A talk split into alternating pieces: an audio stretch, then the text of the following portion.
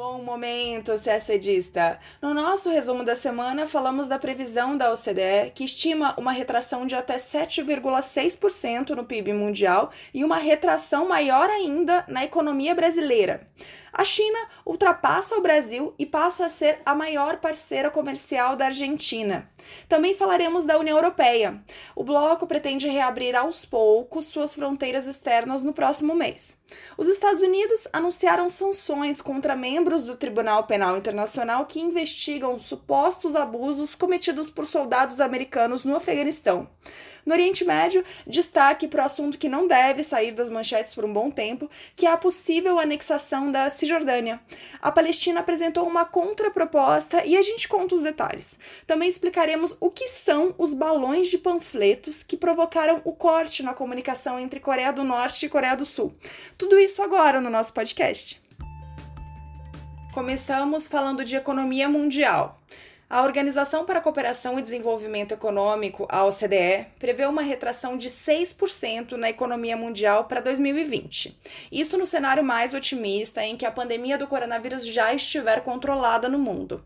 Se houver uma segunda onda, a retração pode alcançar o nível de 7,6%. Os dados foram divulgados na quarta-feira, dia 9. A OCDE também calculou como será a retomada da economia no ano que vem. Nesse primeiro cenário, com a pandemia sob controle, a previsão é de um crescimento de 5,2%. Mas, se houver uma segunda onda, esse crescimento se limitará a 2,8%. A OCDE também publicou as estimativas para cada país e para a zona do euro. E os dados do Brasil são piores do que a média mundial. O PIB brasileiro deve encolher 7,4% em 2020 e crescer 4,2% em 2021. Isso naquele cenário, aquele primeiro cenário de epidemia sob controle, porque se houver uma segunda onda de surto, a retração pode chegar a 9,1% este ano, com crescimento de 2,4% no próximo. A projeção da OCDE para o Brasil é mais pessimista do que a do mercado brasileiro, que prevê uma queda de 6,48% do PIB em 2020, segundo o Banco Central. Também é pior do que as feitas pelo FMI, que calculou uma retração de 5,3% na economia brasileira este ano. Para quem quiser ver esses números com calma, no Diário de Notícias do IDEG de quarta-feira tem todas as informações. Ainda falando sobre economia, o Brasil deixou de ser o principal parceiro comercial da Argentina ao ser ultrapassado pela China em abril. Os dados são do Instituto Nacional de Estatística e Censos da Argentina, o INDEC. No mês de abril, a Argentina exportou 509 milhões de dólares para os chineses, principalmente em soja e carne bovina, um aumento de 50% comparado a abril de 2019. Para o mercado brasileiro, a Argentina exportou 387 milhões de dólares, uma queda de 57%. O principal produto da balança comercial brasileira com a Argentina são automóveis e componentes. E esse comércio vem despencando, primeiro por causa da crise da Argentina e agora por causa da pandemia da Covid-19. Além disso, o governo argentino voltou a colocar barreiras burocráticas para importações. Pelo menos 10 mil veículos, a maioria produzida no Brasil, estão retidos nos portos da fronteira, aguardando autorização para entrar em território argentino. Segundo especialistas, a liderança da China pode se manter nos próximos meses, uma vez que o Brasil está em crise econômica e sanitária. A gente sabe que o governo brasileiro ainda não conseguiu controlar a pandemia, enquanto a China já passou dessa fase. O assunto agora é a União Europeia. A Comissão Europeia, braço executivo do bloco, propôs nesta quinta-feira, dia 11, que a Europa reabra suas fronteiras externas gradualmente a partir do dia 1 de julho, começando por países da região dos Balcãs. Albânia, Bósnia e Herzegovina, Kosovo, Montenegro, Macedônia do Norte e Sérvia. Quanto aos demais países, é um pouco mais complicado. A Comissão Europeia apresentou um documento em que prevê uma série de regras para permitir ou impedir a entrada de viajantes do exterior. Entre os critérios estão o número de novas infecções no país, a tendência de controle ou da falta de controle da epidemia e as políticas dos governos para combater o coronavírus, como testes, rastreamento de contatos e medidas de prevenção de contágio. A lista de países que terão entrada permitida começará a ser elaborada com base neste documento. Lembrando que o Brasil tem registrado uma média de mais de mil mortes por dia, a maior média do mundo. Na prática, quem vive no Brasil será impedido de entrar na Europa enquanto o governo brasileiro não controlar a doença. A Comissão Europeia também sugeriu que as fronteiras, as fronteiras internas entre os países membros da União Europeia sejam abertas a partir de segunda-feira, agora, dia 15. Mas nesse caso, cada país decide qual é o melhor momento para isso. Países como Itália, Alemanha e Áustria já reabriram algumas de suas fronteiras. O presidente norte-americano Donald Trump anunciou nesta quinta-feira que aplicará sanções econômicas contra qualquer funcionário do Tribunal Penal Internacional, o TPI, que trabalhe em investigações que tenham como alvo soldados americanos que atuaram no Afeganistão. Isso porque, em março deste ano, o tribunal permitiu a abertura de uma investigação sobre crimes de guerra e contra a humanidade no Afeganistão. A investigação solicitada pela procuradora do tribunal tem como objetivo esclarecer denúncias de supostos abusos cometidos por soldados americanos no país. Também foram feitas denúncias sobre torturas cometidas pela CIA.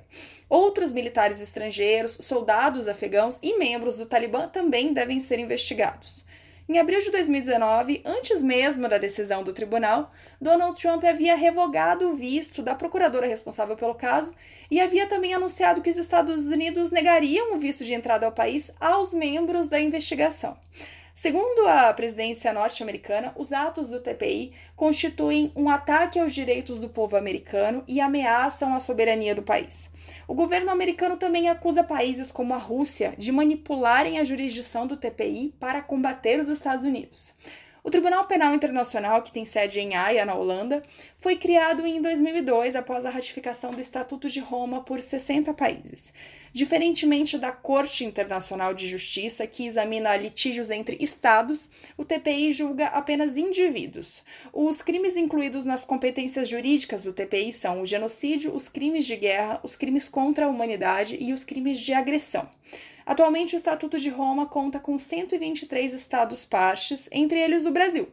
Os Estados Unidos, é importante dizer, não integram o TPI.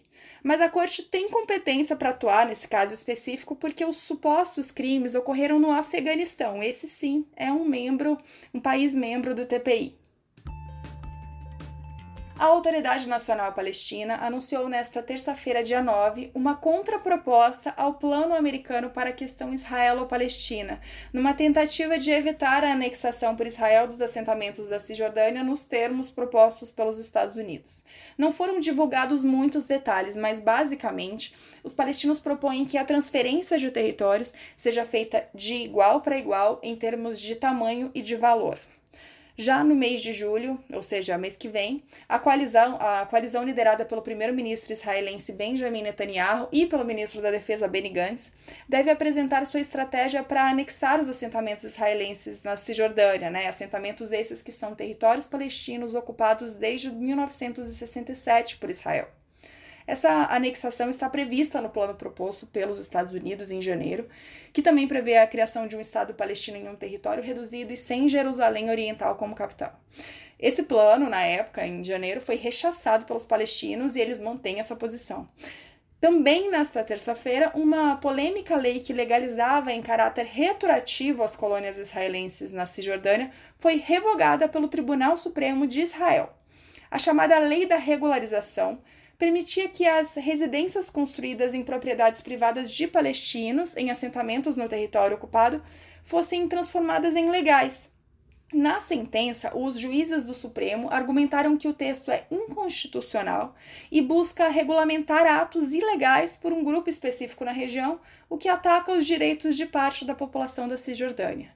Caso tivesse sido confirmada, a lei teria aprovado retroativamente 400 residências. A Coreia do Norte anunciou que cortou todos os seus canais de comunicação, sobretudo militares, com a Coreia do Sul, segundo a agência estatal norte-coreana KCNA. A medida passou a valer na terça-feira, dia 9. Segundo a agência estatal, foram desligadas as instalações de comunicação da costa e uma linha direta entre o líder norte-coreano Kim Jong-un e o presidente sul-coreano Moon Jae-in. Tudo começou depois que ativistas na Coreia do Sul começaram a lançar balões com panfletos contra o regime norte-coreano pela fronteira dos dois países. O material criticava o regime de direitos humanos e as ambições nucleares da Coreia do Norte. O governo norte-coreano, por sua vez, responsabilizou a Coreia do Sul por não ter impedido a ação dos opositores. Autoridades sul-coreanas, na época, chegaram a dizer que proporiam uma lei proibindo o lançamento de folhetos, mas o anúncio provocou debates sobre a possível violação da liberdade de expressão no país. As relações entre os dois vizinhos estão estagnadas, apesar de três cúpulas celebradas em 2018 entre os líderes dos dois países. A Coreia do Norte encerrou a maioria dos seus contatos com o Sul depois do fracasso da segunda cúpula entre Kim Jong-un e o presidente norte-americano Donald Trump no ano passado, em 2019, que congelou de uma vez por todas as negociações sobre o programa nuclear norte-coreano. E a gente termina por aqui mais um resumo de notícias do IDEG. Uma ótima semana e até sexta-feira que vem!